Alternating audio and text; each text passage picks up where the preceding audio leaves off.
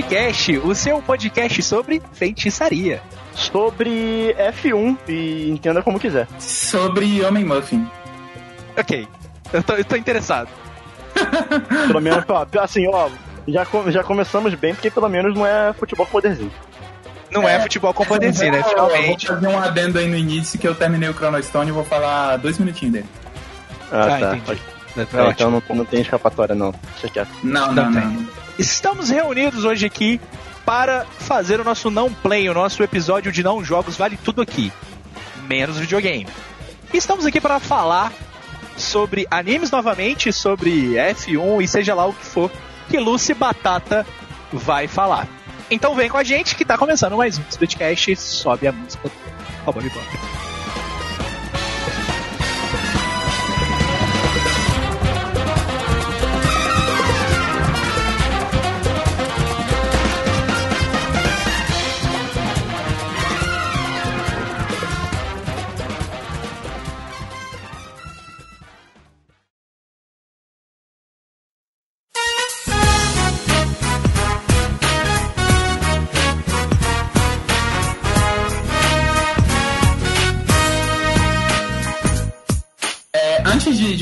Sobre o que eu realmente vou falar, eu queria fazer tipo um, um, um, adendozinho rápido aqui pra falar que terminei Twin Peaks, é, não entendi nada, gostei muito, porque eu, eu, eu falei no último episódio que eu tava no início da terceira temporada, eu, eu terminei, é, não entendi, mas gostei. Ô, ô, ô, Lucy, só pra aproveitar esse adendo, porque eu não tava no último episódio, eu não tive a oportunidade de falar com vocês sobre Twin Peaks.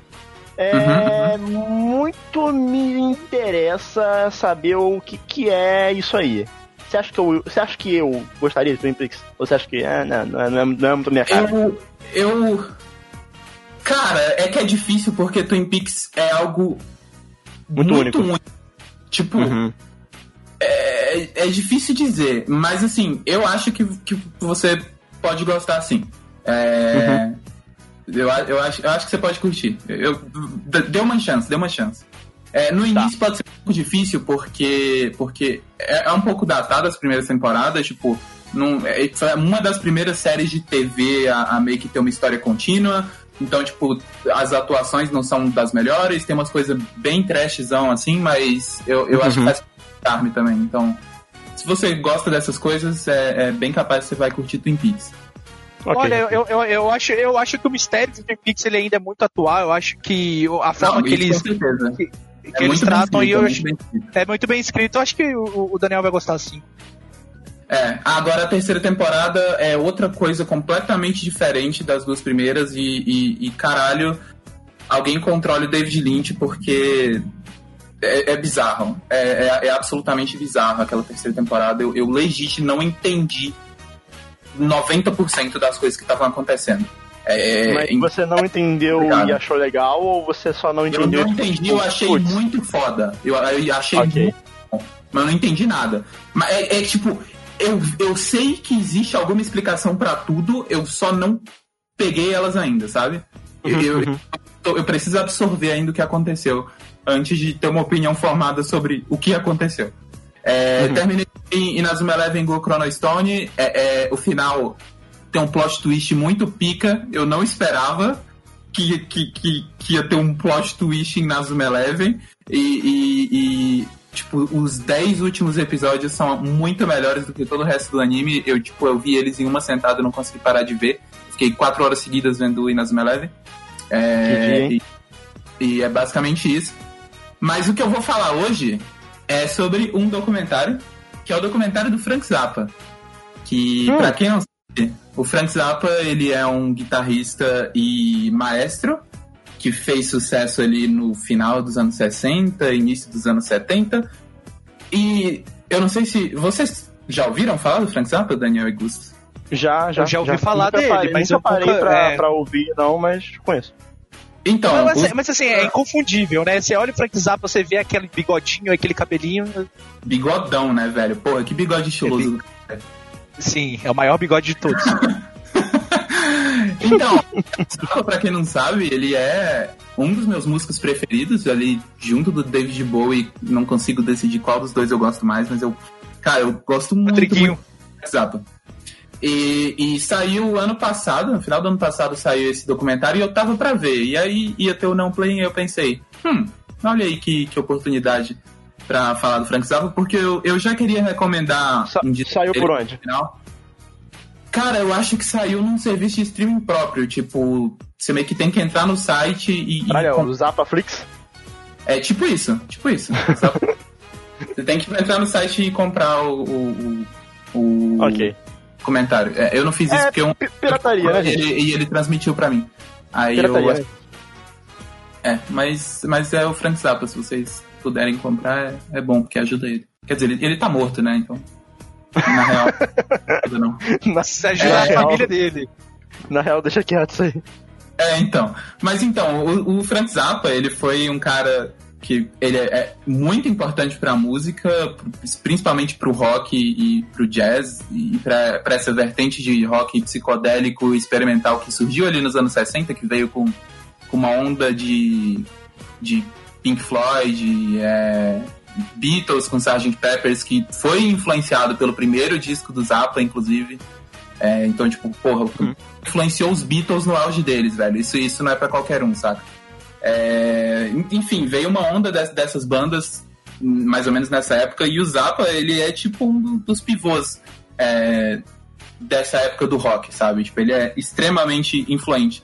Só que ele não é tão conhecido assim, não é um Beatles da vida, porque porque ele, ele, ele era esquisito pra caralho. Tipo, ele, ele, ele não queria fazer música popular de forma nenhuma. Tanto que no, no documentário tem até uma hora que, se eu não me engano, é o Alice Cooper que tá falando, que ele meio que se auto-sabotava pra não fazer músicas populares. Quando ele via que uma música dele tava muito popular, ele pensava, tipo, não, velho, eu tenho que botar alguma merda aqui no meio pra que não fique popular. E ele só teve, Isso é, tipo, tão, isso, isso é tão luz.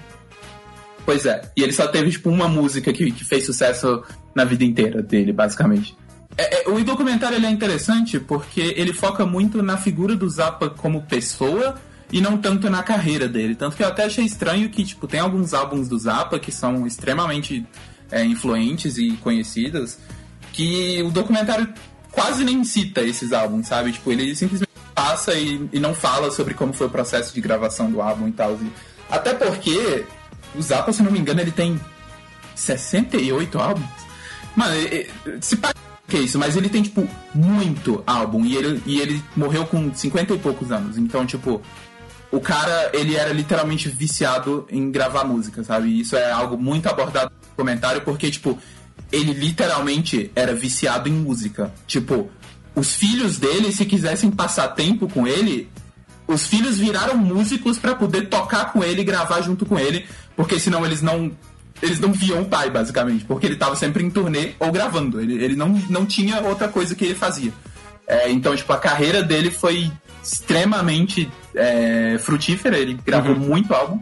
Então, porra, precisaria ser uma série de 80 episódios pra falar sobre cada um dos álbuns, até porque é, o processo de gravação de todos eles tem muita coisa bizarra no meio. Eu já li, tipo, é, é, é, coisa da Wikipédia de cada álbum e fala muito sobre o processo de gravação deles e, e tem Cara, tem muita coisa engraçada no meio, assim, tipo, uma das minhas histórias preferidas é quando ele foi gravar pela primeira vez com uma orquestra e, e ele ia conduzir a orquestra, só que ele era tipo, pô, um cara novo, né? Ele tinha 20 e poucos anos. O cara da orquestra olharam, mano, quem é esse cabeludo com uma guitarra achando que vai conduzir a gente, sabe? Tipo, ninguém tava botando fé nele.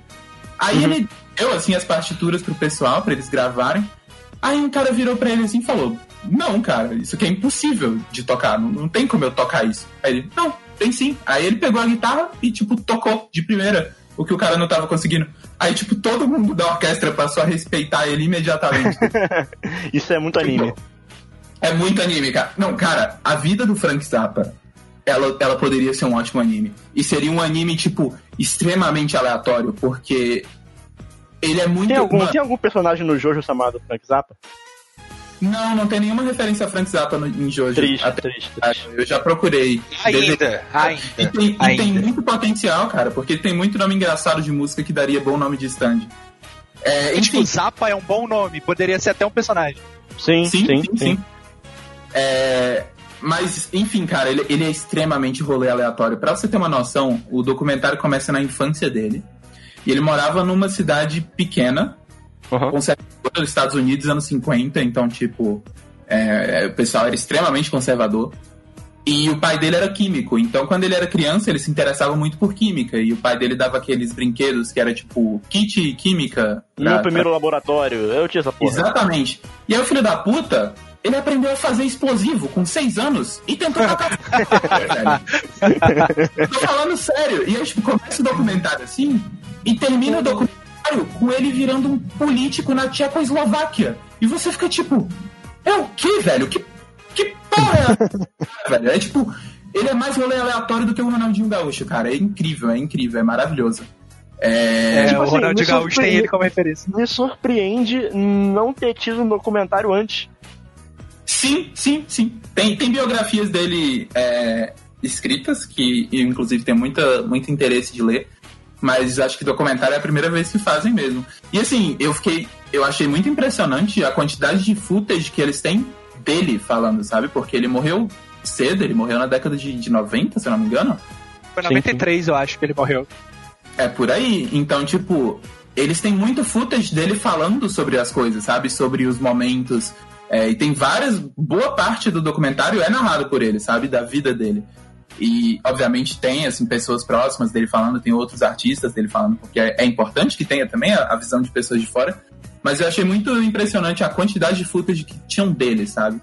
É, e, e eu gostei muito das entrevistas, cara, porque todas elas são incríveis. Tipo, as entrevistas do início da carreira dele é tipo uns caras de, de terno, super sério. E aí tem tipo Frank Zappa do lado com uma, uma calça laranja e uma, uma camisa verde e o cabelão e um bigode, sabe? E você fica tipo, velho, esse cara tá muito deslocado aí, sabe? Ele tá muito deslocado. E aí no final, perto do final, ele tá, tipo, muito mais comportado. Tipo, você vê que quando ele tava chegando no final da vida, ele já era outra pessoa, cara. Tipo, ele, ele não tinha mais saco. Ao mesmo tempo que, para as coisas que importavam, ele, ele era extremamente esforçado, que no caso era música. Então, é, tem uma, uma boa parte do documentário é, falando sobre um caso que rolou nos Estados Unidos, deles meio que querendo censurar a música. Eles queriam, tipo, botar aquela coisa de controle parental nas músicas, porque ah, a música tem muito palavrão, meu Sim. filho tá ouvindo esse moço aí do bigode que tá falando merda nas músicas, não pode isso aí. E aí, é, boa parte dos músicos conhecidos na época não se pronunciaram, porque tinha rabo preso com, com, com gravadora e os caralho a quatro, e o Zappa, ele já era, já tinha um selo independente há muito tempo, inclusive foi o primeiro músico a ser full independente, assim, tipo, ele não dependia em nada de gravadora, porque ele tinha muita treta com gravadora, ele tomou muito processo de gravadora, porque ele era maluco. É, e aí ele, porra, não, não quero que, que entre essa merda de censura, não. E ele tem várias cenas dele no tribunal, tipo, lutando contra todo esse negócio de da censura e, tipo, até hoje tem aquele selinho de, de mais 18 que tem em alguns álbuns. É, Uhum. Só existe esse selo da forma como ele é por causa do Frank Zappa. Inclusive, ele não gostou nem do selo, mas, tipo, a lei não passou como ela queria ser passada desde o início, sabe? Foi, tipo, muito mais leve é, o Uhum. controle que rolou. Encontraram um meio termo ali. Exatamente. E aí, cara, tem uma. uma... tem uma entrevista muito boa que a minha amiga que assistiu comigo, ela até. Até recortou é, e botou no Twitter só esse trecho eu- e eu retuitei. Se vocês forem lá no meu perfil e procurarem, vocês vão encontrar. Que é tipo, o cara vira assim pro Frank Zappa e ele fala: Você acha que nos deram a primeira emenda para músicas que, que vangloriam o satanismo, o incesto, o suicídio? Aí ele vira assim, absolutamente, cara, tenho certeza disso. Ele, você realmente acredita nisso? Eu acredito nisso 100%, cara. é muito bom, cara. Diálogo é maravilhoso, saca? É, é, enfim, cara, o Frank Zappa, ele era um gênio da música. é, é, o cara era absolutamente genial. Nossa, tem um trecho muito bom que perto do final da vida dele também, ele, ele escrevia muita música erudita. Só que a música erudita é muito difícil de você gravar, porque você precisa ter uma orquestra inteira para gravar aquilo, né? E é caro de você contratar uma orquestra para o que você escreveu e, e tocar e tal. E aí no final da vida dele, ele tinha dinheiro suficiente para fazer isso. E ele, tipo, contratou uma orquestra, deu o lá o que ele queria que eles gravassem e gravou a orquestra pra ele ouvir, sabe? Tipo, ele nem ia comercializar, ele só queria ouvir as próprias músicas gravadas. Ele só queria ouvir, tipo, tinha muito dinheiro e fez isso, tá ligado? Tenho muito dinheiro, vou contratar uma orquestra, é porque eu quero ouvir, é só isso. Sim, sim. Aí tem uma, uma entrevista da mulher, ela, ah, você acha que alguém é, vai querer ouvir essas músicas? Aí ele, não. Ela, e por, por, que você fez? Você acha que você vai ganhar algum dinheiro com isso? Ele, não, eu, eu só queria ouvir minhas músicas gravadas e aí eu paguei a orquestra pra ouvir a música. Aí ela só ficou de. ah, tá bom então. E ele só ficou de pé, né, mano? Tamo aí. Falou, vou ali tomar um suco. Sim, cara, ele, ele era um cara muito, muito engraçado, apesar de. Ao mesmo tempo, ele era uma pessoa extremamente séria, sabe? Tipo, vários momentos no documentário as pessoas falam sobre como ele não falava muito, sobre como ele às vezes parecia até arrogante, porque ele era muito sério. Mas ele tinha um humor meio irônico, meio ácido, que, que de vez em quando, mesmo ele falando sério, ele dava uma zoada ali na pessoa, sabe? E até a música dele, eu acho que reflete muito nisso, porque quando eu falo assim, ah, o Frank Zappa, o cara é maestro, ele toca jazz e rock progressivo, as pessoas ficam tipo, nossa, deve ser um saco. Só que, ao mesmo tempo, o Frank Zappa foi um dos primeiros músicos a explorar a ideia de música como, como humor. Então, muitas das músicas dele são piadas, sabe? Tipo, eu falei do Homem Muffin no, no início, é porque tem uma música dele que chama Muffin Man. E é sobre um cara que se transforma num muffin gigante. E é uma música extremamente engraçada, cara. Eu, eu, eu rio, eu rio muito ouvindo essa música. É, tem uma outra que chama Por que, que dói quando eu faço xixi? Que é maravilhosa.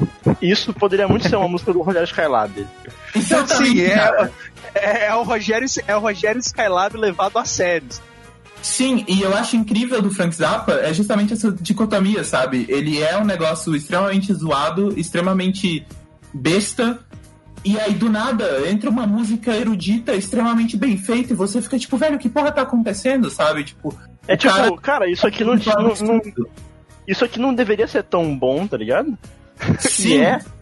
Exato. E, e, cara, o Frank Zappa, ele, ele, é literalmente um gênio da música. Eu, eu, eu gosto muito, muito, muito, muito, muito das músicas dele. É, não existe nada minimamente parecido com o Frank Zappa.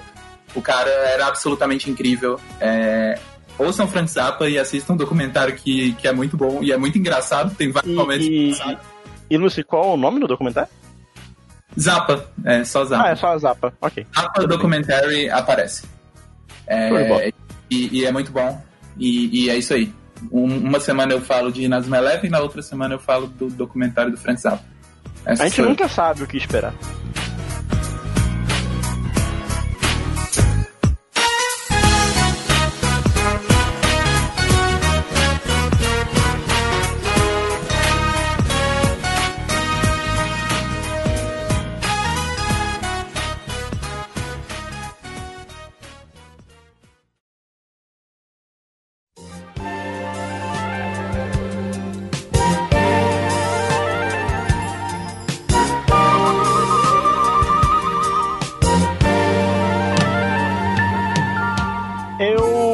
Último episódio sobre joguinhos de corrida, no geral. Falei sobre minha experiência com volante. E vou aproveitar aqui para fazer uma, uma dobradinha aqui de episódio temático sobre corrida.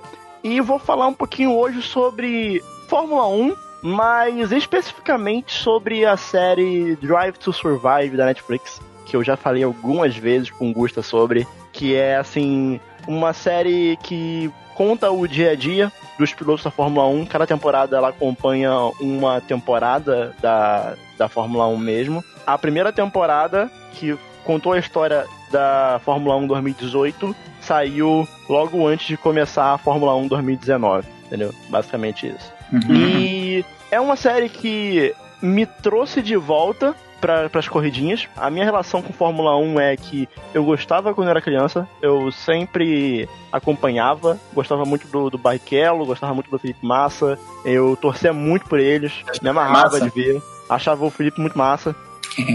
Inclusive, inclusive queria deixar aqui o meu, meu uma reclamação aqui que Rubinho Barrichello é a- um dos brasileiros mais injustiçados na história do Eu esporte. concordo com você. O maluco é um dos maiores pilotos da história do país e é zoado por ser lento. Ô, Daniel, ô, Daniel, a gente, Não sabe, a gente sabe que esse cara não. A gente sabe que esse cara não foi campeão mundial porque a Ferrari não deixou ele ser. Não, E também, Gusta, é, mesmo que a Ferrari deixasse, esse maluco ficou em segundo lugar várias vezes atrás do Michael Schumacher, que é tipo. Talvez o maior da história, junto com o Hamilton, tá ligado? Então, tipo, Não, não é nenhum demérito. Não é. você só ficar atrás do maior da história. o maior da história não é o, o, o, o, o brasileiro lá? Ayrton Senna? Poderia, ele poderia ter sido. Assim, isso é muito discutível. É, tem pessoas que acham que é o Senna, tem pessoas que acham que é o Schumacher, tem pessoas que acham que é o Hamilton, mas esses três, assim, são normalmente o pessoal mais, mais exalta, né? Tem o Alan Prost também, o Fernando Alonso, mas esses caras são Ah, os o mais, né? O, próprio, o próprio o Vettel, Nick, né? Nick Lauda, Nick Lauda também. É, o Vettel, enfim. Mas, pô, é que o Hamilton ganhou sete, o Schumacher ganhou sete vezes, né? E o Ayrton ganhou três, né? Porque a gente sabe que aconteceu o que aconteceu com É, ele. porque, tipo assim, o- a parada do Ayrton Senna foi, né, infelizmente, o que aconteceu, mas é, desde quando ele começou a correr, ele tinha uma consistência muito grande, né? E ele ganhou título em carro que não era tão bom assim. E assim, é muito, é muito difícil você ficar comparando pilotos, é, porque é muito, muito complicado, assim, porque na Fórmula 1 tem muito. É, é, as pessoas que não assistem Fórmula 1, elas veem muito como um esporte individual, sendo que é um dos esportes mais coletivos que existe. É, Porque- mano, você não viu lá, lá no Carros quando o, o, Ó, lá vem. o Relâmpago Marquinhos, Do pit stop, né? é, ele ganha, ele ganha por causa do, do Guido lá, do pessoal do transporte, mano. Eles trocam a, a, a roda dele rapidão, mano. Inclusive, existe um meme na comunidade Fórmula 1 com esse personagem do Carros, porque a equipe Não, de é pit stop. pica, cara. Ele é o melhor personagem. A, a equipe de pit stop da Red Bull, ela é, tipo, muito rápida. Eles conseguem trocar os quatro pneus do carro em 1.8 segundos e, e acaba, acabou virando meme, tá? É sério? Um É sério. oito segundos pra trocar 1.8 os quatro pneus do carro. Caralho! Eu quero ver isso, mano. Deve ser incrível. Mas, cara, assim, é, é bizarro, assim. Bizarro. É, é um nível de sincronia muito absurdo. Todo mundo ali acertando no timing perfeito. Mas. Falando um pouquinho sobre Drive to Survive, ela é uma série muito bem produzida. Ela é um documentário da Netflix, né? E, e eu acho que é o seguinte, cara, pra você ter um documentário muito bom, você tem que ter duas coisas. Primeiro, uma boa história. Na verdade, três coisas, né? Primeiro, uma boa história pra ser contada. Segundo, um diretor, uma equipe de, de, de- de, né, que vai conseguir pegar todo aquele material ali e fazer uma narrativa que seja interessante. E terceiro, você precisa que a equipe que vai fazer a captação dessas, dessas, desses arquivos é, tenha muito acesso a detalhes e coisas, né, que... Tem muito acesso ao conteúdo ali, né, cara? Exato. Você tem, que ter, exato. você tem que ter o contato das pessoas envolvidas pra você conversar com elas. Você tem que ter imagens de câmeras de momentos muito específicos, sabe? Uhum. É, é muito louco. E assim, a Drive to Survive, ela é uma parceria da Netflix com a, a, empresa Fórmula 1, né? Que é uma empresa, né? é- tem a Liberty É Media, marca, que controla os direitos, é uma marca, enfim, é uma empresa, né? Basicamente. E, e aquilo ali é uma parceria, então, assim, cara, a, a Netflix tem acesso a praticamente tudo, pra não falar tudo. Porque ainda tem, né, tem coisas de segredo de equipe, e aí tem às vezes uma reunião ou outra que Netflix não pode entrar. É, às vezes um cara vai falar alguma coisa com outro cara e pede pra pessoa da Netflix sair um pouquinho de perto porque ele quer falar um negócio ali que é segredo da equipe. Mano, inclusive, eu, eu queria um documentário sobre, sobre o processo de fazer um documentário. Eu queria ver como é o trabalho do cara que tem que ir atrás né? desses footage muito específicos, sabe? Tipo, porra, o cara indo atrás de falar com as pessoas. Mano, deve ser muito louco. Deve ser muito bizarro. Pode crer, pode crer, pode crer. E cara, é muito louco porque é é um não é como se você pega, por exemplo, o documentário, um documentário sobre o Ayrton Senna. O filme do Ayrton Senna, que inclusive é feito pela mesma equipe que trabalha no Drive to Survive. É, Esse Ayrton Senna, o faz- filho do Brasil. é, o nome do filme é Cena, né? Que esse pessoal do to Survive fez o filme do Senna e fez o filme da Amy Winehouse também. É, não é como se você pega o do Ayrton Senna que, tipo, a história já aconteceu. Você sabe os pontos em que, tipo, é importante. Tu sabe que, porra, não, teve aquela corrida em Mônaco que ele tava com o carro muito ruim e conseguiu, pô, quase ganhar a corrida e não ganhou porque os caras sacanearam ele, ou então, pô, teve o GP do Japão que ele bateu e, cara, tem os pontos já para você ir atrás. Mas aqui as coisas estão acontecendo. Então, eu aprecio muito como a, a, forma como esse pessoal consegue ir atrás desse, desses materiais e conseguir algo muito bem feito. É nível, assim, tem o, o, o Gunther, que é o chefe da equipe da Haas, que é uma da, da, das escuderias da Fórmula 1. É, cara, literalmente a Fórmula, a, a, o pessoal da Drive to Survive filma o jantar dele com a esposa depois da corrida, tá ligado? Ele falando, tipo, porra, a corrida foi uma merda, não sei o quê. E, e assim, eles fazem aquilo como se fosse algo natural, mas eu ficava, caralho, velho, sem privacidade, tá ligado? Não tem. E tipo, é meio assustador, mas é muito bem feito, cara. Eu, eu tenho algumas críticas também, é, principalmente depois que você começa a acompanhar muito Fórmula 1 assim de dentro, você começa a ver que às vezes eles criam narrativas em cima de coisas que não tem muita coisa ali, sabe? Então, nessa última temporada que saiu agora em março, né, mês passado, é, tem um episódio só dedicado à rivalidade entre os dois pilotos que são o Lando Norris e o Carlos Sainz, os dois da McLaren. E cara, quem acompanha a Fórmula 1 sabe que eles são amigos pra caralho, não tem rivalidade. Eles são muito amigos. Eles... Ah, mas peraí. Não, não. Você ser amigo e você pode ser amigo não, e rival eu sei. Eu sei, eu sei. Mas eles criam. É tipo Gon e o Killua, sabe? Mas assim, existe, existe você criar uma rivalidade dentro das pistas, deles, deles né, brigando por corrida, mas eles literalmente pegam falas fora de contexto pra, fora das pistas, parecer que eles estão brigados. Ah, sim. Entendeu? Então é um uhum. pouco além da rivalidade do esporte. Uhum, eu, o, que eu, o que eu não acho muito legal. Para quem Você não acompanha acredita. muito Fórmula 1, é assim, para quem não acompanha tanto Fórmula 1, é meio manipulativo, o, Gusta, né? O Gusta, ele gosta o cara que tá lá na Netflix, mas não acompanha. quer botar qualquer coisa pra ver, viu lá, ah, Fórmula 1, gosto, já vi os negócios. Cara, vai, vai achar maneiro. Vai achar maneiro, tipo, tudo. Entendeu? Porque, por exemplo, a temporada de 2018 eu não acompanhei, é, né, durante a temporada. Eu tava afastado de, de assistir Fórmula 1. Eu via, eu via a, o Drive to Survive da Netflix, porra, me amarrei, velho. Deve ter coisa ali que não é, não foi bem assim que aconteceu, mas eu não sei, então eu achei foda. É, inclusive, bom, importante também destacar aqui que na primeira temporada não não tem a cobertura da Mercedes da Ferrari, porque eles, enfim, não não estavam muito de acordo com o pessoal da Netflix filmando ali, mas depois quando eles descobriram que foi maneiro pra caralho e foi foda, aí eles, a partir da segunda temporada tem todas as equipes. Uhum. Mas foi uma série, né, é uma série de 10 episódios, três temporadas, os episódios ali giram em torno de meia hora, 40 minutos, 50 minutos, varia bastante. Que é bom, que é bom, é, é bom, porque tipo, se for só 50 minutos, 10 episódios... É, e não enrola, sabe? É, eu gosto muito da forma uhum. como eles fazem, eles não contam as coisas na ordem cronológica certinho, eles contam as coisas na ordem que eles acham mais legal, narrativamente. Então, por exemplo, uhum. é, numa mesma corrida, pode ter acontecido uma situação muito foda lá na frente, uma disputa do Hamilton com o Bottas, lá na, na para ganhar a corrida, ao mesmo tempo que pode ter rolado uma situação no meio da tabela, ah, no meio, da, no meio do grid ali, que também foi muito foda e eles querem cobrir os dois. Então, assim, vai ter um episódio para isso e depois vai ter um episódio em que eles vão voltar na corrida que já, já aconteceu. Então, não é tipo um episódio por corrida nem nada do tipo. Eles fazem do jeito que eles acham maneiro para contar uma história. Cada episódio conta uma história. Legal. É.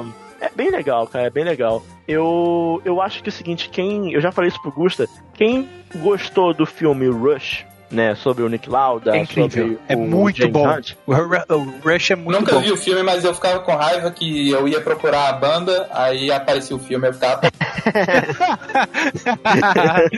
mas, cara, quem gostou desse filme, pô, assista porque, cara, é... O Rush ele tem uma romantização ali em cima das coisas, mas é muito maneiro tu ver na Netflix porque é, entre aspas, a pura realidade ali entendeu? Não são atores, não, não, não tem nada ali criado, com exceção das coisas que eu falei que eles criam em cima de narrativa. É, não, a montagem, né? A montagem, é, a montagem ela é criada mas, aqui, mas aquilo que você tá vendo ali aconteceu de alguma forma, sabe? Exato. Tipo, o, o, o, não tem a dramatização Rush, que é um filme. Então você tem uma, né, aumenta um pouquinho daqui, adapta um pouquinho dali, sabe? Uhum, uhum. Então, tipo, o, o, o próprio James Hunt, que era complicado no filme, eles dão uma amenizada um pouquinho no cara, né? Então, não tem isso ali, né? Por mais que a montagem da série da Netflix ela faça parecer que alguma coisa é outra, mas é, no final das contas o que você tá vendo é o que aconteceu. Sim, sim, sim, sim. E, cara, como eu falei, foi a série que me trouxe de volta pra assistir Fórmula 1, porque eu assistia Fórmula 1, mas era assim, tá, tem aí 20 caras correndo e tá, e aí, sabe? Na verdade, Tem não são um brasileiro- caras, são, são E- carros. São carros. Como- É, isso é um ponto. Mas tem lá 20 caras pilotando carros que estão correndo. É, e tu fica aí- tipo, aí tá tá, beleza. Sabe? Beleza, assim, não tem nenhum brasileiro pra eu torcer, não tem ninguém pra eu torcer. Vou assistir aqui, ah, tá o cara ali rodou, tá, mas não me importo, sabe? É por isso que eu gosto Eu- do Carros, cara. O Carros é- sempre tem alguém pra torcer. Então, só que aí se você assistir Drive to Survive, você começa a se identificar com alguns pilotos ali, que, pô, um cara é mais maneiro, aí tu lembra da história de vida de um outro. E assim, é, eu, pra acompanhar esporte, eu, eu, eu tenho duas coisas. Ou eu, ou eu torço pra alguém, então assim, ah, eu acompanho o futebol. Por quê? Porque eu torço pro Flamengo. Acabou, eu vou assistir o Flamengo, não vou assistir o resto. É, ah, pô, maneiro, tem jogo do Palmeiras e Santos. Ok, não quero saber. É, mas assim, eu gosto de ter um contexto da coisa ali. Ou eu torço pra alguém, que é o caso do futebol, que eu torço pra um time, ou eu quero ter um contexto ali do que tá acontecendo. Porque Fórmula 1, as pessoas pensam, porra, caralho, toda corrida é só o Hamilton lá ganhando, sem graça pra caramba. Mas, cara, acontece tanta coisa ali no meio, tanta briga ali no meio de posição. E Você diria que é hoje tipo eu, BBB do, dos carros? Assim, eu vou dizer que sim, mas eu não entendi. Mas eu vou dizer que sim. É que o BBB O bebê tá, o BBB tá em alta. pela, pelas personalidades e tal, é tipo isso. É um pouquinho, cara, é um pouquinho, porque inclusive tem muito piloto de Fórmula 1 que hoje em dia é é streamer Vamos mudar então, é tipo, é tipo gostar de idol. Que o pessoal que, vai, que gosta de idol não gosta por causa da música, eles gostam por causa das pessoas. Tá aí, ó, é, é algo nesse caminho aí, um pouco menos doentio, mas é nesse caminho. Ok. Mas, inclusive, assim, pô, tem uns pilotos tipo Lando Norris, Charles Leclerc, é, George Russell, que são tipo caras que eles é, fazem live na Twitch quase todo dia, tá ligado? Quando Legal. eles não estão Mas treinando. eles fazem live pilotando? Cara, eles fazem muita live de jogos corrida, eles jogam inclusive Fórmula 1, é, mas eles fazem live tipo de Minecraft, de Fortnite, de, de qualquer Ah, coisa. mas não é tipo pilotando o carro de verdade. Hum, Ah, não, assim, não, não, não, não, não. Eles fazem live jogando videogame mesmo. Ah, tá. Assim, raramente você tem um IRL ali, né? Um in real life, que o cara vai com a câmerazinha lá por dentro e tal, e coloca a câmera no carro. É, deve ser muita- legal também. Assim, é porque tem muita coisa de segredo, entendeu, Lúcio? Tem muita coisa que é, Aham, não- pode falar, não pode mostrar, então é meio complicado. Mas é, Saquei. é bem divertido você começar a ter um contexto. Eu, por exemplo, quando eu tô assistindo uma corrida de Fórmula 1 hoje, que inclusive a temporada voltou agora, teve uma corrida só, inclusive esse é um momento ótimo pra você começar a assistir, se você quiser, se você se interessar. Eu, às vezes, eu fico nervoso assistindo uma disputa do 12 colocado com o 11 que é um maluco da França contra um cara espanhol. E eu, tipo, sabe, tá ligado? Eu não teria, normalmente eu não teria nenhum, nenhum motivo pra ficar empolgado com aquela disputa ali. Mas como eu já vi a série, entendo o contexto, sei quem eles são, é, conheço um pouco da, da história deles, eu começo a gostar mais, entendeu? Então eu Uhum, acho que é uma boa série se você quiser começar a acompanhar a Fórmula 1. E mesmo se você não se interessar muito por Fórmula 1, eu acho que vale a pena dar uma assistida, porque é um documentário muito bem feito. É, os primeiros episódios ali já mostram bem o que, o que é o tom. Então acho que você pode ir direto nos primeiros episódios e se você gostar, você consegue continuar assistindo. Eu tenho uma pergunta, Daniel. Uhum. Se Fórmula 1 é tão bom, por que, que não tem Fórmula 2? Aí que tá, tem sim. Putz, fudeu. Aí fudeu. Inclusive tem Fórmula 3 também. Não, e- Caralho, tem Fórmula 3, Fórmula né? 3 confirmado. Tem Fórmula 1, 2, 3 aí. É uma É, é trilogia. tipo, é, é tipo. WhatsApp pra mamar, velho. A Fórmula 2 e Fórmula 3 é tipo categoria de base da Fórmula 1, sabe? Inclusive na Fórmula 2, que eu também tô acompanhando, é, porque eu, eu, eu assinei, e talvez eu tenha assinado um plano anual de é, Fórmula 1 TV Pro pra assistir todas as corridas e bastidores. Mas na Fórmula 2 tem três brasileiros correndo lá, inclusive um deles muito bom, Felipe Drogovic, que tem chance de um dia estar na Fórmula 1, aí o cara é bem bom mesmo. Inclusive tem Fórmula E também, que é maneiro, que é uma fórmula só de carros elétricos. Não, mas aí já tá. Já tá. Já tá desvirtuando. É tipo Kingdom Hearts, né? Já foi embora. É, já virou Kingdom Hearts, já virou Kingdom Hearts. Mas é isso, é. É spin-off, assistam, spin-off. assistam Fórmula 1. Se vocês se interessarem por Fórmula 1, quiserem assistir junto, só chamar aí que a gente pode fazer um watch party aí no, no Discord do Splitcast, se quiserem. Inclusive, entrem no Discord do Splitcast, aproveitando aqui pra, pra dar o recado. Dá, dá pra ver Ben 10 todo segundo. Tá às nove sempre, tá sempre no link do. Tá sempre no link, não, tá sempre na descrição do episódio. E às vezes a gente esquece de falar no encerramento lá, mas tá sempre na descrição. Então entrem lá, vamos assistir Fórmula 1 junto e vejam assistir Ben Vibe e vê Ben 10 também.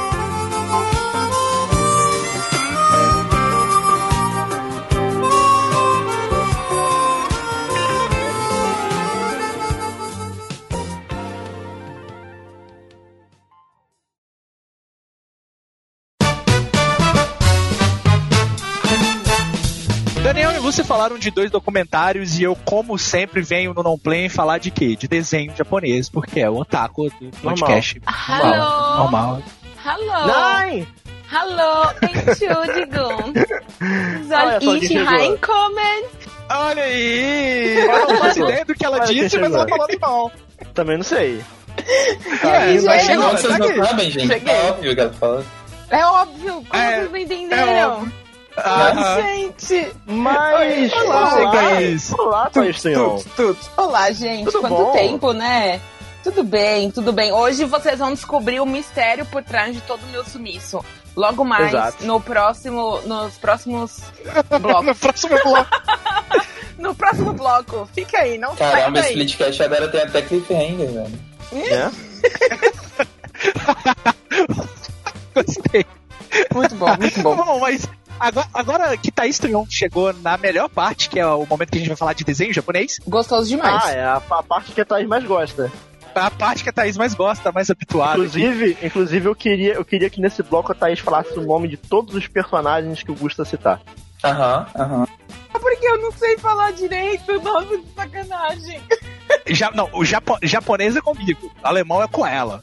Pronto, Nem japonês é comigo. É, nem, nem português. Japonês é com Osh. O japonês é com O japonês é com exatamente. a gente tem a menina do, a menina do alemão e o menino do japonês. Daniel das É. merda e, e eu do mineirês. E, É, e mas Lucy? A Lucy é da Lucy. A A Lúcia Lucy, que- do que- é Lucy do Eroguro. A linguagem do Eroguro é com a Lucy. Misericórdia. Mas então, eu tô aqui, eu tô aqui pra falar do Shonen de Batalhinha, o anime de porradinha do momento, que é o Jujutsu Tá. Ah, que Kaisen, legal. que saiu que saiu aí no a temporada dele saiu em outubro do ano passado, né? E ele automaticamente se tornou aí um grande sucesso de audiência, de tudo, Como né? literalmente todos os animes de porradinha. É, não, depende. Black Clover sabe- seguiu esse caminho. Tu sabe que o anime tá ficando famoso quando começa a ter muito meme. A gente consegue muito. É um indicativo muito, muito bom de, de, de quando o anime tá, tá popular, é meme. Sim, Gente, sim, sim, tudo que sim. vira meme é a popularidade da coisa, né? Já dizia o quê? The Boys. Tudo que vira meme. The Boys, é. Não, o, o Jujutsu Kaisen tem bas- bastante meme. O que eu mais gosto é o do Me manda um pix aí, best of friend. Mas só assistindo pra saber. Ok. Mas o, o Jujutsu Kaisen, cara, ele é literalmente um shonen, fórmula shonen, mais shonen possivelmente, shonen do mundo. Ele é um, um, um anime Isso que é bom? mangá é bom, Se você quer um shonen, é bom. mas, ô Lucy, ele executa isso a favor dele. Ele não faz isso. é, ele não usa a fórmula de show, ele não tenta desconstruir em momento algum, porque pra mim é ok, não precisa, sabe? Essa mania de que tudo tem que ser Hunter versus Hunter, não, só o Togashi consegue fazer aquilo do jeito que ele. É impossível É, ter tão assim, bom Hunter. É, Aí, mano, não, mas isso aí, isso aí é um ponto, velho. Tipo assim, se você não se garante de subverter a fórmula fazendo algo realmente inovador, é melhor você fazer o arroz com feijão básico. Eu não sou bom em Exatamente. cozinha, eu não vou me arriscar a fazer um prato do Jacão, vou fazer arroz com feijão e é isso, vai ficar ótimo. é, mas você vai fazer o arroz com feijão como? O mais bolado que você puder Eu vou- fazer. É, eu vou fazer o máximo que eu consigo. Fazer um arroz com feijão ali, vai, vai, vai, vai botar um baconzinho, entendeu? Uma Vai calabresinha. ficar gostosinho. Não, e de repente, e de repente esse arroz com feijão é, simples ali, caseiro, ele pode ser o melhor arroz com feijão que você vai comer na sua vida. E o Jujutsu Kaisen é, é quase isso. Ele é um anime mangá que começou a ser. Ele é um mangá, né? Que começou a ser publicado em 2017. É, ele não fez sucesso de imediato, mas ele foi ganhando muita força com os anos. E no último ano, eu acho que até impulsionado pelo anime, o Jujutsu Kaisen em alguns momentos com, com, conseguiu bater vendas de One Piece e Shingeki no Kyojin. Ele Olha ficou aí. realmente muito popular, né? Não, é di- difícil. Quem entende, né, de, de, de mangá, acompanha, sabe que bater venda de One Piece é um negócio complicado. One Piece é tipo. ah, um mangá vende 200 mil exemplares por mês, assim, é sucesso. One Piece vende um milhão e meio, sabe? Nossa, Uhum. e É, inclusive o One Piece tá aqui como trend no Twitter. Também tem a questão de que One Piece tá tipo, no volume 90 e sei lá o que, então meio que só quem compra Sim. é quem tá acompanhando, enquanto, tipo, esses mangás novos, que sei lá, o volume 1, é natural que o volume 1 venda muito, sabe? E aí as vendas vão caindo depois. O, o, o, o- Sim. o One Piece é como ele consegue manter as vendas altas até o volume Sim. 90. É ridículo. Mas o, o, o, que, o que chama atenção é que o Jujutsu Kaisen ele tá mantendo uma consistência aí em 2020. O, quase todos os volumes que saíram venderam muito bem, inclusive o volume prequel, que é o volume zero do Jujutsu Kaisen, vendeu bastante. Bastante mesmo. já Então, do- 15 volumes. Ah. Já é um. É, já não, é. Sim. Tá Tá no início pra um shonen, pra, né? pra padrões de Battle Shonen, é. É, pra, pra- padrão de Battle Shonen. Mas enfim, do que se trata o Jujutsu Kaisen? Basicamente, na tradução livre, um Battle Royale de feiticeiro, sabe? É, é- é- é rinha de feiticeiro mesmo. E Uhum. a história do, do anime, ela começa com um garoto de 15 anos, como todo Battle Shonen Claro. da vida, chamado Yuji Itadori, que ele é um moleque. Começa, começa avô dele, com ele o avô dele- acordando, a mãe dele chamando ele. Peraí, peraí, Não. peraí. Como é, que- como é que fala o nome dele aí, Thaís? Que é? Fala de O, o no- o nome do protagonista, Thaís, fala pra gente, é Yuji Itadori. Uji Itadori. Olha aí. boa, boa. Eu fiquei tensa, Então, assim, eu assim- fiquei até enrolando, viu? Até pô. mão.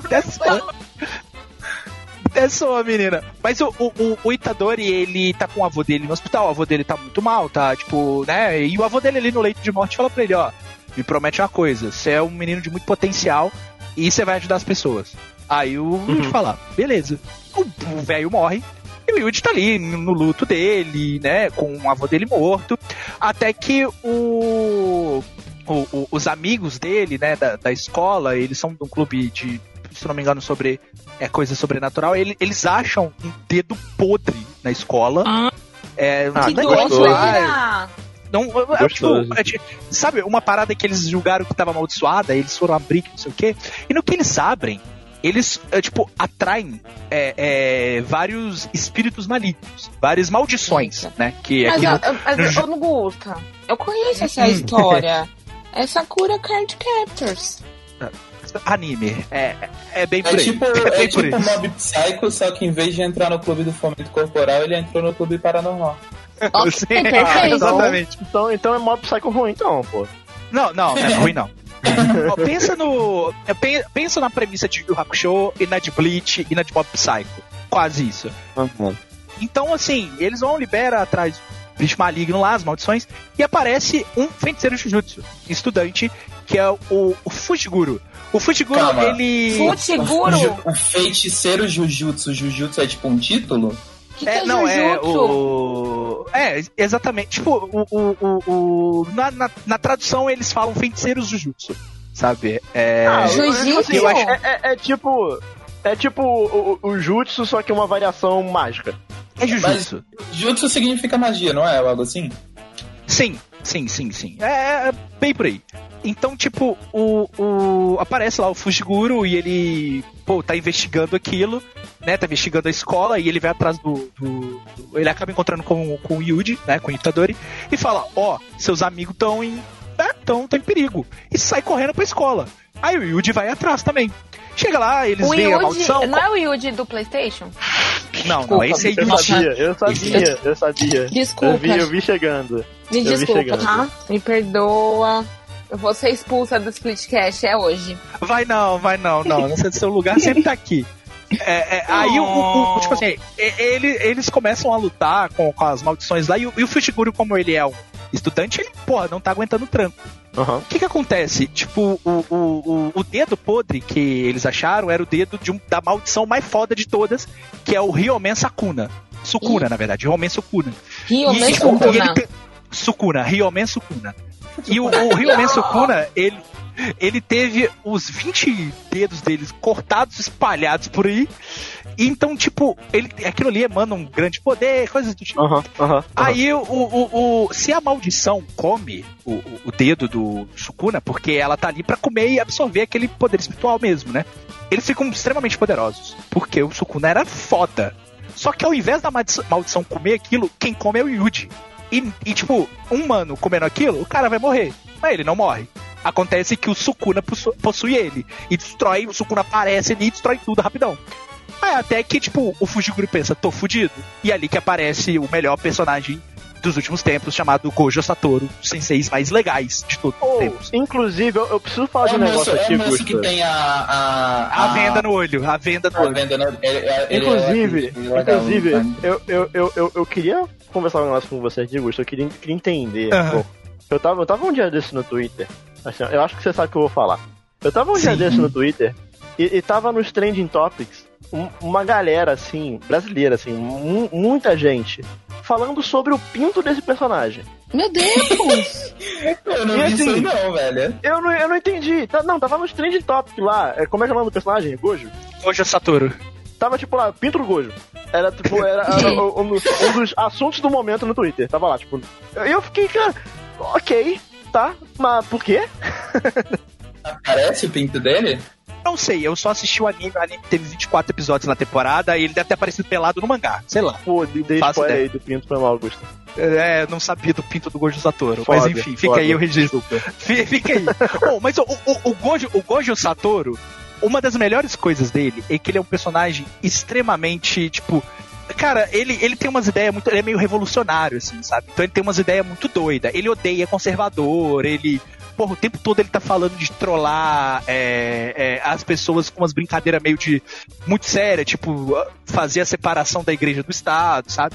Ele, ele fala umas paradas meio absurdas. Caralho. Ele é meio absurdo, tipo, ó, Viva tem, tem, tem, tem um diretor, um, um dos diretores da escola, né, que são duas escolas, né, que é a de Tóquio e a de Kyoto.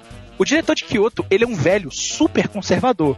Tipo, Hum. velho super conservador. O, o Gojo Uhum. conversando com ele é tipo, olha, é, vocês estão atrapalhando as coisas. A velharia conservadora atrapalha a gente. E eu queria literalmente matar todos vocês.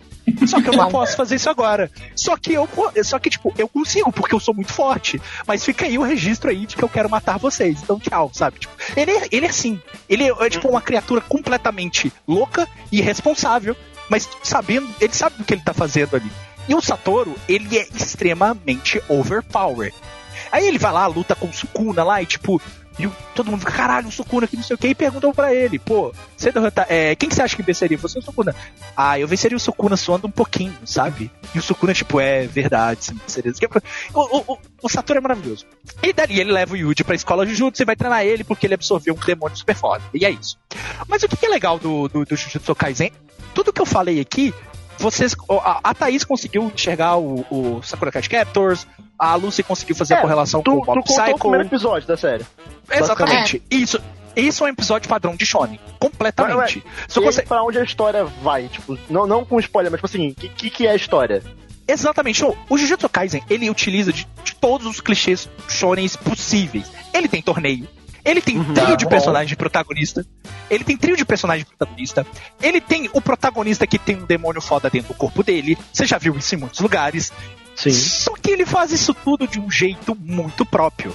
Ele vai por umas vias que você não imagina. Além do que, o, o Jujutsu Kaisen, ele trabalha com arcos pequenos. Os arcos, eles não são grandes. Igual, por exemplo, o arco da... Tem um arco que é um torneio, né? Que é o intercâmbio entre a escola de Tóquio e a escola de Kyoto. Dura cinco episódios, sabe? Eles Um não... pouco eles no não- também tem isso. Eu acho que é um, Sim, um padrão de shonen eu gosto disso, porque ninguém merece arco de 300 episódios. é gigantesco, assim. Então, ele faz isso em poucos episódios. E o, o, o Jujutsu Kaisen, ele não tem aquele mutueiro de personagem. Ele tem um número legal ali de personagens, igual Naruto. Naruto tem muito personagem, você não consegue desenvolver todos esses personagens.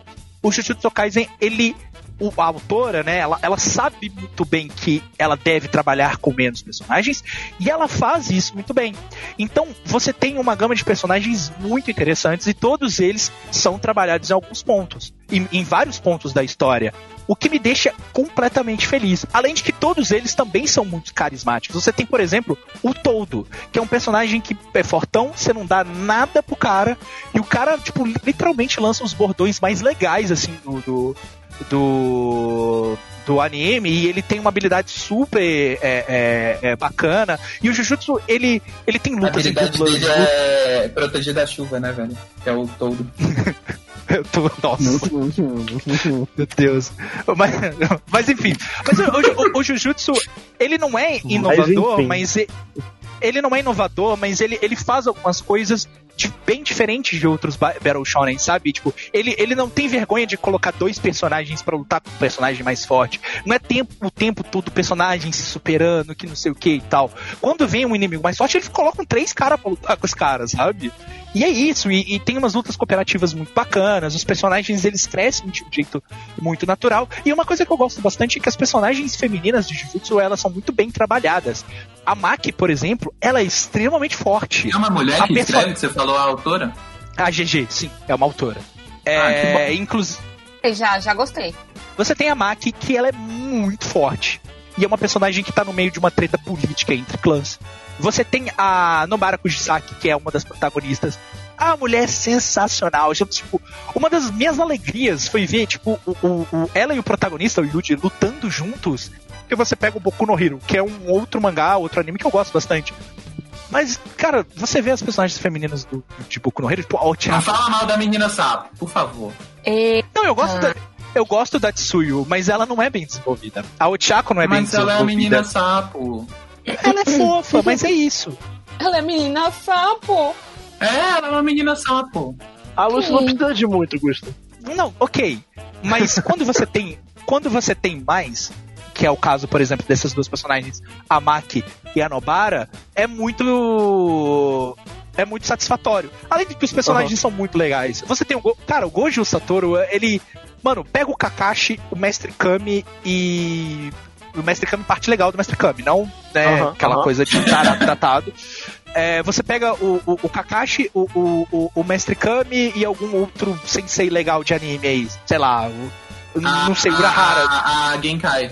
A Genkai. Isso, você pega. Você junta tudo, isso é o Gojo Satoru. Cara, o, o Gojo Satoru dá um treinamento muito legal pro Yuji, simplesmente botou um menino pra assistir filme, sabe? Ele tá lá assistindo Senhor dos Anéis lá. E ele tá resolvendo umas tretas. Enfim, cara, o personagem ele é muito legal. O, o Satoru ele é muito legal. Tipo, quem se incomoda com o personagem overpower vai ficar um pouquinho incomodado porque literalmente ele chega no meio das lutas e acaba com elas com dois segundos. Mas é muito legal o que ele faz. E os vilões Mas, até mas o falam. Gucci, o legal do personagem de Overpower é que vai ter um momento que ele vai tomar no cu. E aí quando chega um vilão que derrota ele, todo mundo fica tipo, caralho. Então o personagem Overpower existe pra se fuder no final. Então, ô Lucy, eu não sei bem se é isso que vai acontecer. Ah, mas eu, sei que existe.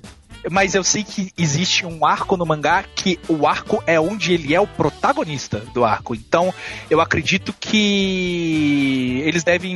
Isso deve ser desafio, né? É, isso deve. Não, com É, certeza vai ter depende algum muito da desafio. proposta. Depende muito da proposta, É. né? Tipo, o One Punch Man, a proposta não é essa, por exemplo. É, mas não, mas o One Punch Man é comédia, né? É uma sátira. Sim, Ai, sim. One Punch Man, eu assisti, gente. Eu posso dizer que eu assisti É muito eu bom. amei. É muito bom. É, é muito engraçado. Então você vai gostar do Mob também, que é do mesmo autor. É, Mas e, inclusive é, eu gosto mais do Mob. no. Só tem no Crunchyroll? Não, o Mob tem na Netflix também, eu acho. Ah, é? Sei. Porque eu não acho que assino tem. no Crunchyroll, né? Aí, Eu acho que tipo. tem. Eu não que assino, tem. né? Hum. Mas dá pra, você sabe que na Crunchyroll dá pra ver de graça com anúncio, né, Thaís? Sim. Ah, sim, isso, isso eu sei que dá pra fazer, mas me falaram que é um pouco chato, assim, que você fala. No PS4, no PC é bem ruim, mas no PS4 funciona bem, é pouco anúncio. Ah, Ô, né? Thaís, depois eu vou te mostrar um bot do Telegram Ah, que é maravilha. Verdade, tem isso. por quê? Tipo, ó, é, aqui mo- momento Splitcast divulgando pirataria. É, é um bot no, um bot no Telegram que Ah. tu, tu conversa com ele. É tipo, Hum. sabe, robozinho de banco, tá ligado? Sei. Tu, tu chega lá, aí tipo, o nome é Anibot. Tu chega Ah. e fala, é, escreve lá, é One Punch Man. Aí ele Uhum. vai te dar todos os episódios Eita. do One Punch Man. E tu só Hum. clica e assiste. Como se fosse um arquivo, um vídeo que tu recebeu no WhatsApp, sabe? Gente, E o bagulho chocada. tá tipo. E o bagulho tá em HD, 1080, muito foda. Tipo, eu tô revendo o Nishijou todo. Inclusive, talvez eu possa trazer no próximo não play aí, vamos ver. Mas, mas, É. mas, tipo, isso é ótimo pra ver no PC, mas, tipo, eu sou uma pessoa que eu gosto de ver na TV, então, tipo... Eu daí- também. É, Crunchyroll, Crunchyroll na TV, no PS4, é, é bom. Tipo, tem uns anúnciozinhos, Então- mas bem rápido, é bem rápido. No meu caso, Lucy, eu peguei o Nishijou, eu botei no notebook e liguei no HDMI na televisão. Pronto. Nossa, show. E tô vendo É o opção. todo na televisão. Mas eu acho, eu acho mais confortável usar o Crunchyroll. Tem, tem uns Ah, anúnciozinhos sim, não, não, obviamente. Eu, eu, eu, eu assino o Crunchyroll e eu sempre assisto lá, mas às vezes tem anime que não tem lugar nenhum, mas eu uso o bot. Não, sim, Ah, é. sim, igual por Caso não tem muito o que fazer. Mas é que mob é bem acessível. É, Mob é bem fácil de achar. Mas só pra completar aqui, o, o Jujutsu Kaisen foi um, um mangá, um anime que eu esperava um shonen convencional, eu ganhei um shonen convencional, mas um shonen convencional muito próprio, com coisas muito deles e com personagens extremamente divertidos. É muito gostoso de assistir, é muito bom. As lutas são muito bem animadas. O estúdio Mapa, que é o estúdio que tá animando o Jujutsu Kaisen, inclusive também foi o estúdio que animou a última temporada de Shingeki no Kyojin, faz um trabalho exímio. E Os é, personagens esse estúdio é brabo. Esse estúdio é brabo. esse estúdio é muito bom, os personagens são muito legais. Ele é um shonen honestíssimo, que faz tudo certinho, sabe? Sabe todas aquelas coisas que você viu em Bleach e Naruto que você falava: caramba, vocês começaram bem, mas vocês se perderam na metade dessa saga? Ei, Mas assim, Jujutsu ainda dá tempo de se perder, né, Gustavo? Vamos... Dá, Dá tempo. ô, Lucy, dá, dá, mas. Vamos, tem que ter fé, tem que ter fé, tem que ter fé. Não, mas pelo, pelo que a série se propõe, Tem e até pelo, pelo a dinâmica e o ritmo, ele. É, o ritmo é muito diferente de Naruto ou de Bleach, por exemplo. Uhum. Então, é, eu tô curtindo muito a proposta, eu tô achando muito boa. Eu acho que trabalhar com poucos personagens tem variedade, tem, tem, tem, tem um número legal, mas eu acho que o, o- eles trabalharem com poucos personagens ali é um grande acerto, porque você consegue trabalhar muito bem todos eles, desde os, coadjuvantes ali da escola de Kyoto que aparecem na, na, na- no torneio e, e eles vão ganhando destaque depois, até os três protagonistas, que é o a Nobara e o, o, o Yuji e o Gojo Satoru. Então, assim, recomendo muito Jujutsu Kaisen. Eu, eu acho que eu tô sentindo mais falta de Jujutsu do que de Shingeki no Kyojin. E vocês sabem que eu Que gosto isso? muito de Shingeki no Kyojin. Absurdo. É, né? Absurdo. Não, vocês sabem que eu gosto muito de Shingeki no Kyojin. E assim, cara, Jujutsu é extremamente divertido. Eu assisti duas vezes o, o, o, o anime. é, e só melhora pra mim. As lutas são muito boas, são muito divertidas. Os personagens são muito legais, são muito engraçados. E Gojo Satoru é o novo. Novo personagem Shonen da galera aí agora. Ele, esse, esse é o cara. Eu, eu Esse é o queria- cara, esse é o cara. Eu queria dizer que eu, que eu queria muito ler o mangá de Jujutsu, mas saiu pela Panini. E eu tô triste. Não, é, eu estou muito. é, vai- ela vai reimprimir o. o, o... Não, mas eu não, eu não consigo. o volume. Não, é, eles falaram que vão. Eles vão reimprimir o primeiro volume. Eu tô tentando achar o primeiro volume pra comprar, mas eu não acho em lugar nenhum, porque a Panini, Eu, ela faz um, Panini, tô trabalho, gostando de ver. faz um trabalho péssimo. Mas é isso, gente. Jujutsu Kaisen saiu 24 episódios da primeira temporada, super divertido, muito legal. E eu ainda preciso, pre- tenho que falar do encer- primeiro encerramento, que se chama Lost Paradise, que mostra os personagens dançando.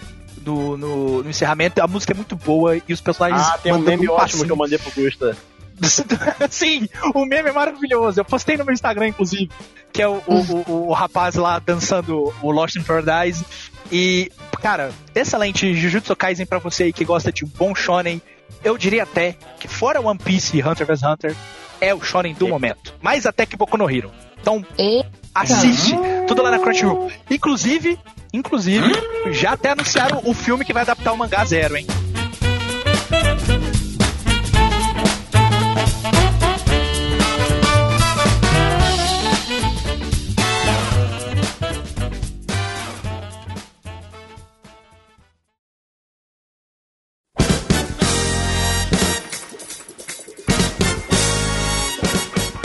Faz tempo, né? Vocês estão bem? Tá todo mundo bem? Tá aí, você sabe gravar? Sabe gravar ainda? Todo Lembra? Eu não faz? sei, eu acho que eu não sei mais como faz, desculpa. Muito tempo sem aparecer por aqui. Mas hoje, finalmente, a gente vai falar sobre esse meu. Dar uma explicação, finalmente conseguir dar uma justificativa para todo esse meu meu sumiço e também, né, às vezes eu tô, às vezes eu não tô, O que, tá, o que está acontecendo com o Thaís Trion? A verdade é que aconteceu, eu virei um ET e eu fui abduzida. E, gente, muito, foi muito complicado, assim, só agora que eu posso falar a realidade. Brincadeira. Não, o que está acontecendo? Ela ainda fez um suspense, tá? É, tipo, caralho, ainda bem que foi brincadeira, né? É brincadeira, pô, brincadeira. Mas, bom, e no ano passado, no- bem no meio do caos da pandemia, é, vocês não. Não sei se vocês lembram ou se eu já. Eu com certeza já devo ter falado. Mas a minha profissão mesmo, de verdade verdadeira, eu sou enfermeira. E quando começou esse caso da pandemia, eu falei, bom, gostaria muito de voltar para minha área de trabalho, assim, né? Sei lá, senti essa necessidade. Só que, infelizmente, aqui no Brasil eu não consegui encontrar nada. Mas eu consegui encontrar na Alemanha. Olha aí. Olha aí. Você vê a vida, a vida e suas reviravoltas, não é mesmo, gente? Mas e aí, Thaís Trion? Você, você não está na Alemanha no momento. Não, ainda não. Ainda não é, É. direta. Thaís Tanhon falando diretamente de Munique, Caraca, amigo. Ainda Thaís- não é. Nossa senhora, vai. Oh, caralho. Aí, na moral, ob- obrigado, Daniel, de 2018, que teve a ideia de colocar na intro a pessoa falando de onde ela está falando, porque a Thaís vai falar que tá na Alemanha. Vai ser foda. Split Cash Internacional. Caralho. Inclusive, inclusive é, é, bastidores de, de Splitcast aqui, isso foi baseado numa. No, nos primeiros episódios do Nerdcast, eles faziam isso ainda, só que eles abandonaram e eu fiquei tipo, porra, por que abandonaram? É maneiro. E aí a gente faz aqui. Ai, gente. Olha aí, tá vendo? E a gente continua fazendo Eu isso aqui sempre esqueço de falar de onde eu falo, mas. Aí. Ah, eu, eu É gosto de falar. Geralmente eu falo que eu tô falando da casa do Bart, né? Porque afinal é a casa dele, porque ele o, que Bart manda vai, aqui. o Bart vai pra, pra Alemanha? Não, ele vai ficar Deu aqui gatilho. porque o Bart é da Deu minha. gatilho. Deu. O Bart é, o Bart é da, da minha mãe, né? Tipo. Então você não vai na sala da casa do Bart. Não, mas eu vou falar que eu tô Ô, falando Lucy, de Munique. para! Nossa, gente, É, mas- toca, toca a música triste Ô, agora. Lucy! Oh. E aí, gente, o que, que aconteceu? Minha vida virou realmente, deu um, um looping de 360 graus praticamente, né? Uhum. Então, nesse último ano, a minha dedicação maior tem sido em aprender a falar alemão. E... É, assim, o, o falar em alemão, é, você até falou aqui há uns, acho que dois, não play atrás, né? É, E agora é bom que as pessoas entendam o contexto do porquê você tá aprendendo. Exatamente. E, e por que, que eu tô sumida? Porque assim, eu preciso alcançar um nível muito alto da língua num período muito tempo. Muito curto, quer dizer, num período muito curto.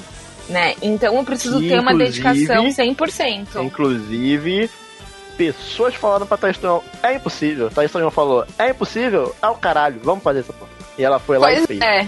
Não, E eu fui lá e- sabendo, não sabendo que era impossível, Thaís, Thaís foi lá e aprendeu alemão em três meses. É, sabe, sabe quando, sabe quando tu fala duvido e a pessoa para na hora assim, olha pra trás e fala, é o quê? É o quê? É o quê? Foi isso que aconteceu. Quê? Foi. É, tipo, como é mesmo? É, é, deflagrando todas as, as, as estatísticas. Fui lá e aprendi. E tenho aprendido. E tá dando certo, né, gente? Assim, tipo, tô tendo. Por isso que. É, Dentro do possível? dentro do possível, eu consigo participar. É, às Aham. vezes sim, às vezes não. Eu acho, acho que talvez comece a ficar um pouco mais fácil, principalmente porque agora a gente tá nesse período da pandemia que tá mais complicado. Então a gente tá ficando em casa, então eu não tenho que fazer o meu deslocamento daqui até o curso, né? Mas eu vou tentar participar o máximo possível, inclusive spoiler, no próximo episódio de Now Play eu estarei aqui, eu vou trazer um jogo alemão. Opa! Finalmente! Um jogo alemão, finalmente. Era o que eu jogo tava alemão. precisando pro Splitcast. Exato, olha que coisa Eu maravilhosa. já não aguento mais na Zona Eleven, já. Por favor, tá? Traga. Ainda eu vou trazer o Galaxy. Sei Misericórdia. que você vai. Então foi isso, gente. Aí é por isso que minha vida tá uma loucura. Tipo assim, imagina você ter que ficar fluente numa língua bem diferente da nossa, né? Num período, num espaço de de oito meses. É muito difícil. Então você precisa Uhum. ser imer, em- ficar dentro de- dessa da língua o máximo de tempo possível que você puder.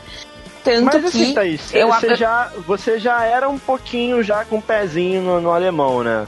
desde sempre, não foi algo totalmente do zero para você. Né, não, porque assim, eu sempre ouvi muita música em alemão, filme. Uhum. Só que, meu, amigo, é, assim, é parada, é só né? é só a parte da audição que pelo menos nesse aspecto não tava tão é, crua. É, tá, a prova eu que o Gusto aí que a gente passa o dia inteiro vendo anime, jogando joguinho em japonês, ouvindo música em japonês e. Não, assim, talvez torna mais fácil a pronúncia porque você tem, tipo, parâmetros de comparação, entendeu? Sim. Então, assim, talvez é mais fácil, por exemplo, pra eu, eu Lúcio e Augusto e falar vocabulário também, japonês. eu acho. Tipo, eu, eu sabia que jutsu é magia, sabe? Em que uhum. contexto entenderia isso? Uhum, uhum. Mas é bem isso mesmo, porque é, de uma forma um pouco involuntária, meio sem querer, você já está entrando em contato com a língua. Por mais que você não saiba, nossa, consigo entender 100% do que a pessoa está falando. Mas algumas coisas soltas você entende. Quando você vai estudar também, não fica uhum. tão. não soa tão esquisito assim pro seu, pro, pra, pra sua audição, né? Então é isso, gente. Eu, é assim, teoricamente, o meu contrato de trabalho lá só começa em janeiro do ano que vem. Então, muito possivelmente eu devo falar diretamente da Alemanha apenas mais próximo do fim do ano. E... Então vai dar pra ir na BGS esse ano, né, gente? que piada sem graça, Daniel. Vai ter sim. Horrível, gente. Okay. Não ouve o que o Daniel tá falando. Ele foi é, péssimo é, na brincadeira não agora. Vai ter. Não, não vai, vai ter. ter. Não vai ter. Mas é isso que eu queria contar para vocês. Queria Lembra quando a gente achava que, que ia rolar a BGS do ano passado? A gente pensou, ah, em outubro Até já. outubro tá de boa. Nossa. Foi tanta inocência do nosso coração, né? Por quê? É. é. não, a, a gente subestimou a incompetência do fundo, governo. Às vezes, no fundo, no, no fundo, no fundo, a gente sabia, mas não queria aceitar. Não, é, a, a, gente, a gente subestimou a incompetência do governo. A gente subestimou. Eu lembro, que, eu lembro que, que eu falei, gente, e se não der? E aí todo mundo tacou pedra em mim. Não. Nossa, Lucy, como você é, como você é pessimista, aposto. Sim. Você é, é pessimista. Não, Foda. ela estava certa mesmo. Mas... É, não, teve gente, teve gente achando que ia ter Rock in Rio esse ano. Mentira, sério? Não, você tava, tava, tava no seu ah, line-up. Sem, que, sem querer fugir muito do, do, do, do, né, do tema aqui, né? A gente já fugiu um pouco. Mas o, teve gente ano passado comprando ingressos para aquele Koala Festival que vai ter, que, é, entre aspas, vai ter em São Paulo esse ano. né? As pessoas Nossa, compraram mas... ingressos. Não, tem que ser muito foi anunciado burro. um line-up e foi anunciado durante a pandemia, não foi no ano passado. Nossa. Não, mas assim, né, gente? Se a gente for ver o comportamento de muitas pessoas que elas estão tendo atualmente, não é de se, de, de se admirar não, também. Não, não. não. não, E se tivesse, elas iam. Se tivesse, Exatamente, elas iam. se tivesse, elas iam. Tipo, qual o problema? Sabe? Qual o problema? Não tem problema nenhum. Não, Enfim, imagina, né? né? Mas é isso, gente. É isso que eu queria trazer de novidade para vocês e, tipo, meio justificar as minhas ausências para ficar um pouco mais fácil também, porque antes eu não podia falar porque eu não tinha um contrato, né? E aí também uhum, vou trazer uhum. um negócio aqui, tipo, ah, e aí, mas você vai quando? E como é que vai ser?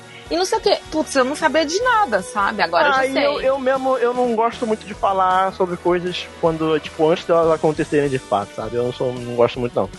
Não sei vocês. Não é nem questão de superstição, mas eu não gosto muito. É, porque ainda não tá certo, sabe? Tipo, você ainda não, não tem propriedade para falar. Ai, ó, é isso aqui que vai acontecer.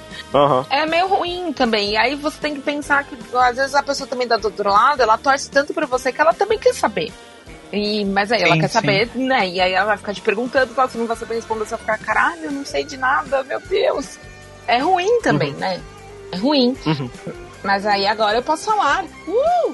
Então a gente vai, eu vou trazer aqui, se vocês tiverem curiosidade nos, nos próximos, eu também posso trazer é, como tem sido essa experiência do aprendizado, se vocês quiserem. Então, pode escrever pra gente, pode mandar mensagem. É... É, inclusive, inclusive, se você é, quer aprender alemão, você pode conversar com a Thaís aí, dicas Pode, pode conversar comigo, eu posso passar pode dicas. Te, te dar o caminho das pedras aí. Thaís, eu tenho uma pergunta pra te fazer. Pode fazer, amigo. É, é, eu tenho um amigo que ele tá indo pro Japão esse mês, ele mora aqui em Brasília. Olha e, assim, Eu tô há tipo, mais de um ano sem ver ele por causa da pandemia e uhum. a gente, tipo, se encontrar antes dele ir pra se despedir. Só que não vai rolar porque o mundo tá acabando. E eu queria Sim. saber como tá sendo o processo de despedida das pessoas que você provavelmente não vai nem Não vai conseguir. E, e- e isso é, é, é Isso é triste. É bem triste, assim, tipo, como vai ser, eu acredito que só no fim do ano, eu espero, pelo amor Espera-se de que até lá Deus. esteja melhor, né? É, eu espero que pelo menos num parque, assim, eu consiga marcar com algumas pessoas e a gente consiga se ver. Mas, por exemplo, Uhum. eu já sei que ver o Daniel já é um pouco mais difícil, ver É. você já é um pouco mais difícil, ver o Gusta também já é um pouco mais difícil, porque Sim. a gente não mora na mesma cidade, então a gente teria Vai que ter pegar... que ser o pessoal mais daí mesmo, né? Exato, então, tipo, isso me dói um pouco, sabe? Porque é, no, a- no final eu tô há um ano sem ver meus amigos, vou ficar mais um ano, vou ficar mais um ano. Então, tipo, sabe, é Uhum, uma soma, é uma soma muito grande, assim, de ver presencialmente. Mas, em contrapartida, é, o bom é que a gente tá sempre junto, né? Não, Uhum. então a gente, a, a nossa sorte, assim, eu vejo assim por mim também, é que a gente tá sem, a gente aprendeu a estar junto de uma forma diferente, né? A gente Então- aprendeu a estar junto à distância antes da pandemia, então foi mais Exato. natural pra gente conseguir lidar com isso. Exato, exatamente. Então, pra mim, assim, nesse aspecto ficou um pouco mais tranquilo, né? Porque, quer queira, quer não, Aí, ó. Aí, ó. Os- lá, lá, lá. É, é lógico que eu tenho outros amigos fora desse, desse vínculo e tudo mais, mas por sorte são pessoas que também usam muito desses recursos que a gente usa pra se comunicar, pra estar presente um com os outros, sabe? Então, assim, nesse aspecto tá de boa, mas é lógico, eu gostaria de fazer uma festa, eu gostaria de que a gente ficasse bêbado rolando no chão, Não, lambendo a inclusive, há um, sarjeta. tempo, a- há um tempo atrás a gente até pensava nessa possibilidade, né, Thaís? Quando A as coisas gente estavam começando a pensou. melhorar. É, Só que aí A gente- depois tudo piorou de novo e. Enfim, É, a gente tinha pensado em pegar, tipo, um Airbnb, sabe? E, tipo, É. reunir um, um pessoalzinho. Ia ser super legal, mas assim, inviável, né? Inviável. É. Infelizmente, inviável. Mas nada impede vocês também de vocês irem no Oktoberfest comigo. Entendeu? Olha aí. Eu olha acho, aí, eu acho- eu olha acho, aí. eu acho Tá. isso muito mais provável. Assim, eu queria, Uma, coi- queria uma falar um coisa aqui. impede e se chama euro. Não, então, mas olha só, mas eu, enquanto, enquanto a proposta, eu queria falar aqui um negócio.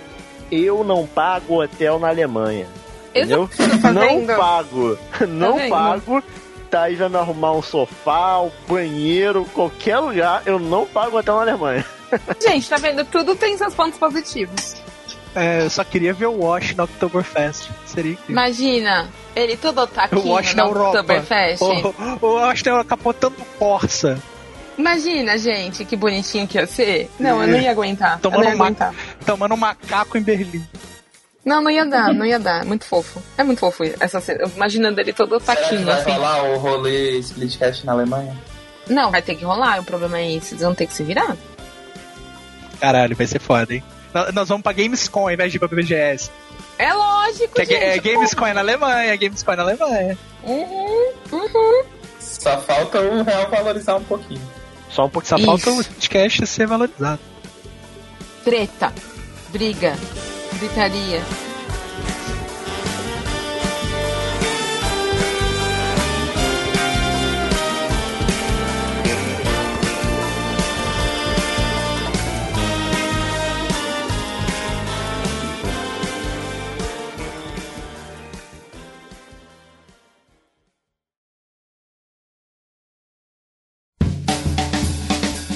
Hoje, já que eu, eu falei, o meu bloco inteiro foi um bloco musical, eu vou fazer, fazer uma recomendação dupla aqui, porque é impossível recomendação um álbum do Frank Zappa, porque o cara tem. Ele tem 75. álbuns, É, e, e todos eles são muito diferentes entre si, então eu acho que para você conhecer quem ele era na sua totalidade é impossível com um só álbum.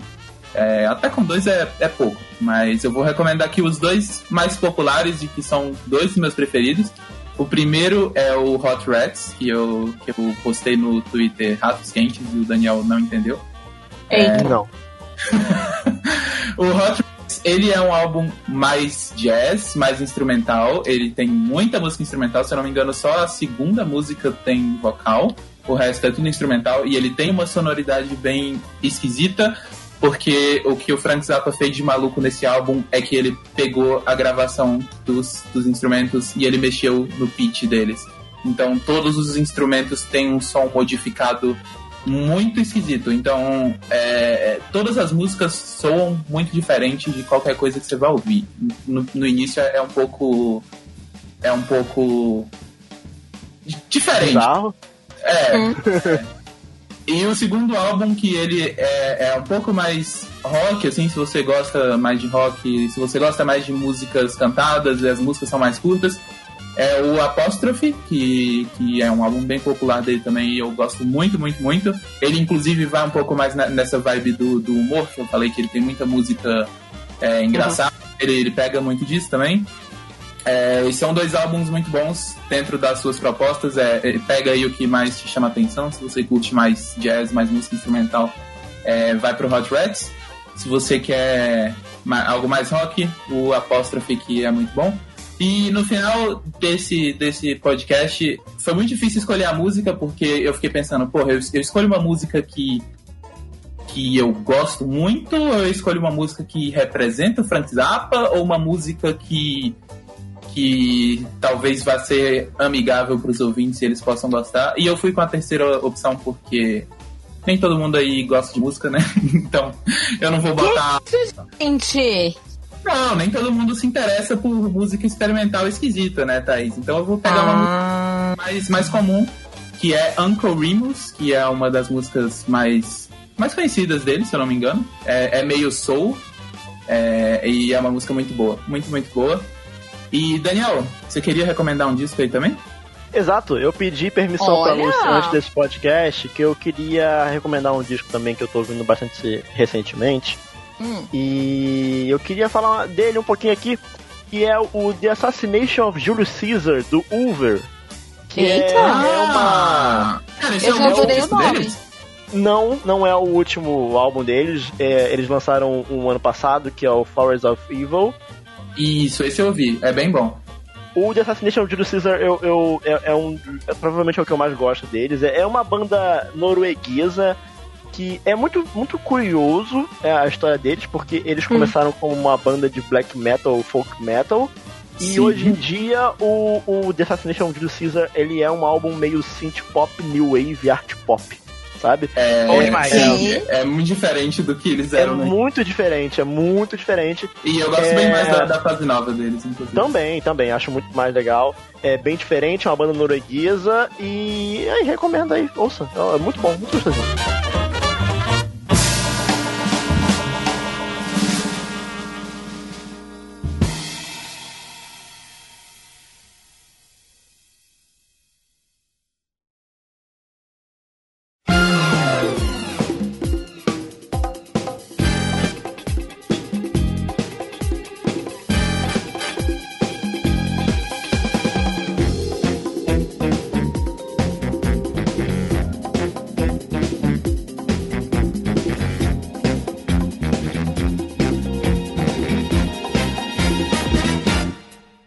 Chegamos ao fim de mais um Splitcast. Muito obrigado pelo feedback de vocês, sempre por estar sempre nos apoiando aí em todos os nossos, nossos trabalhos, sejam nas lives, seja aqui é, com o podcast também.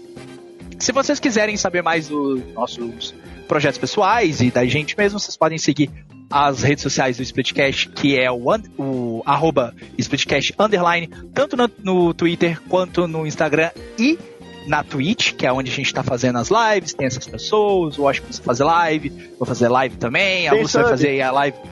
Tem sub, é importante, se vocês quiserem apoiar o podcast aí financeiramente, o sub aí. é o melhor caminho, é o melhor caminho para fazer isso e a gente agradece muito se vocês puderem confiar isso a gente. Lúcia vai fazer as lives do, do DLC do Nier logo, logo também, então vai ter conteúdo lá para vocês verem. Tem o nosso Discord, é, junta com a gente aí, a gente faz várias paradas lá, tem Watch Party de Ben 10 com a Lucy toda segunda-feira, 9 horas bom, da noite. Gente. Ó, ó, tem o Watch Party de Ben Sucesso. 10 com a Lucy segunda-feira, e eu já quero deixar anunciado aqui que é, esse episódio tá saindo na semana do dia 12 ao dia 16, e já na terça-feira agora que passou, a gente já começou a fazer o Watch Party de Attack on Titan, de Shingeki no Kyojin, que o ah Watch, o Watch não, a, a, Lucy nunca assistiu, e a gente quer botar a Lucy pra assistir, e a gente vai ver dois episódios por semana, e a gente vai ver tudo até o final do ano, em que vai sair aí no, em janeiro a última temporada e a gente assiste juntinho também. Do Ataque dos Titãs, então chega mais. Tá rolando várias coisas legais, tanto na Twitch, no podcast, obviamente, e no, no, no nosso canal do Discord. Se vocês quiserem também seguir-nos no, no. Nem sei se tá certo essa pronúncia, mas se quiser seguir a gente aí no, na, nas Tá nossas redes bem. sociais pessoais, eu sou arroba Megusta182, nós temos aqui arroba Daniel Coutinho Underline, temos aqui conosco arroba Thaís Underline Tunhon, que há muito tempo não aparecia aqui, então É, veio eu dar sou uma da graça pra gente. Eu sou Convidada. convidada, agora. Temos o arroba Lotermus e a nossa querida Lucy, arroba Copa Underline Pistal. E se a Lucy não decidir é, fazer música erudita com um bigodão na cara, Meu nós sonho. somos os. nós somos o Splitcast e até só. Tchau. Are